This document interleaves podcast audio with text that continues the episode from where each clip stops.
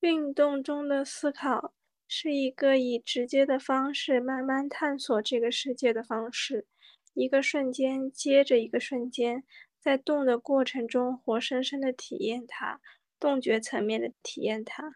每一个动作都有动态的密度，这个密度进入此时此刻，将其从一个身体层面瞬间发生的状态，转化为定性的动觉层面的完满。或者是丰富向外辐射，并进入持续的质性的运动过程，我们将其称之为舞蹈。好，先读到这儿。就是我觉得他实际上是在讲一个，呃，就是就是我们平时很少意识到，或者说其实语言还比较难谈谈到的一个层面，就是在运动中的思考。他其实在讲，所以他用到了像密度这样的一个词啊。一个密，这个动作的密度，其实你你你你好像是很难理解什么叫动作的密度，是吧？但是但是可能就这样一种感觉吧，我觉得他就是在描述这样一个，他也可能很难找到另外一种方式来讲讲这个东西。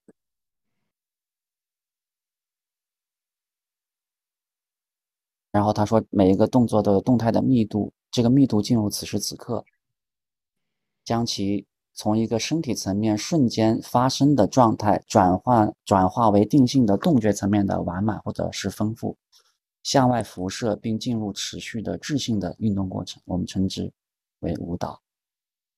这句话我觉得还是 还是值得好好去。嗯嗯，它这个密度英文的原名是什么？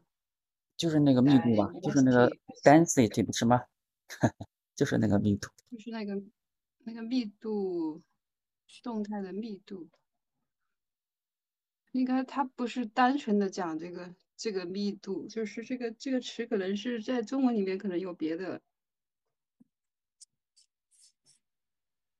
相对应，可能也就是比较很难去精确的去说这个是什么。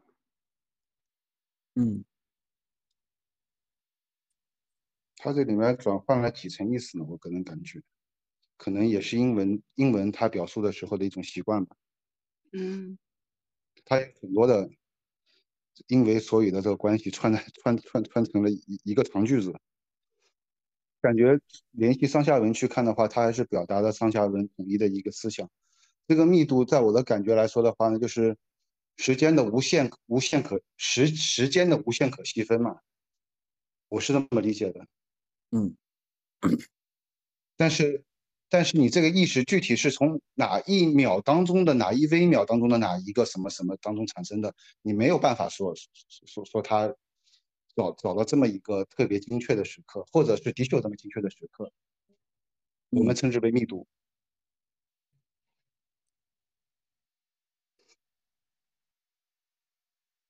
我觉得他我的我的理解就是说，每个动作其实它都有你的一种。呃，一个种子吧，就说每个动作都是一个种子，然后这个种子进入到此时此刻，然后，然后它要变得，把它就是它变成现实之后，它就生发出了一些东西，然后就是他自己所说的，就是说把它变得完满或者是丰富。对对对对对对对，是的。有有形象的看，我觉得啊，你刚刚说种子，我觉得挺挺有意思的，有一点像是种子，然后开始发芽，然后开始开花，然后开始结果。这个结的果就像我们看到那个完满一样，但是这个结的果又可能在下一步又成为一个新的种子，去去去发芽、成长、开花、结果。然后我们的动作就是由这一系列的这个东西所呈现的，然后所连续性的整体的这样的一个一个一个一个事件。结果可能是我们定义的中间的某一个片段。但是这个整个东西是一个持续性、连续性的一个事情。对对对，这就是他说的永恒、永恒运动的当下嘛。对对对对对，是这个意思。我理解下来是这个意思。嗯。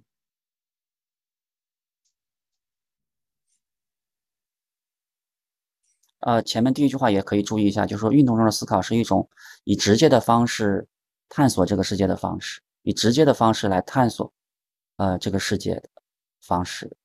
就是在动的过程中活生生的体验它，在动觉层面去体验它。对，这个这个这句话其实说的也挺形象。嗯，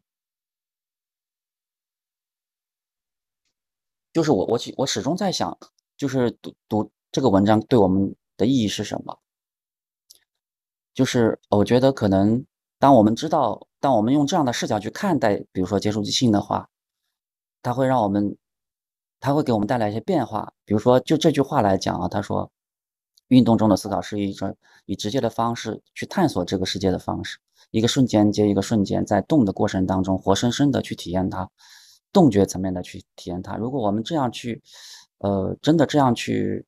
看到这个层面的话，可能会给我们的这个接触性本身带来一些变化。我觉得，嗯，这这其实就是一种觉察了。我觉得，嗯，就是就是觉察，对，就是一种视角，就是一种，就是他他，而且他这个视角呢是一种，就是他他讲的是一件是一个事是一个事实，他并不是说，呃。杜撰了一个东西啊，并不是把一个本来不是的东西加在它上面。他讲的是一个事实，他只是让我们看到了，但是我们可能忽视了这个事实，经常忽视了这件事情。就是我们现在很多的状态的话，更加多的像是在一个系统之下，然后去考虑、去思考、去动用我们的脑筋，对吧？但是的话呢，我们很很很少的去抽出来去看一下这套系统是怎么样运作的，其实就是这样的一个区别。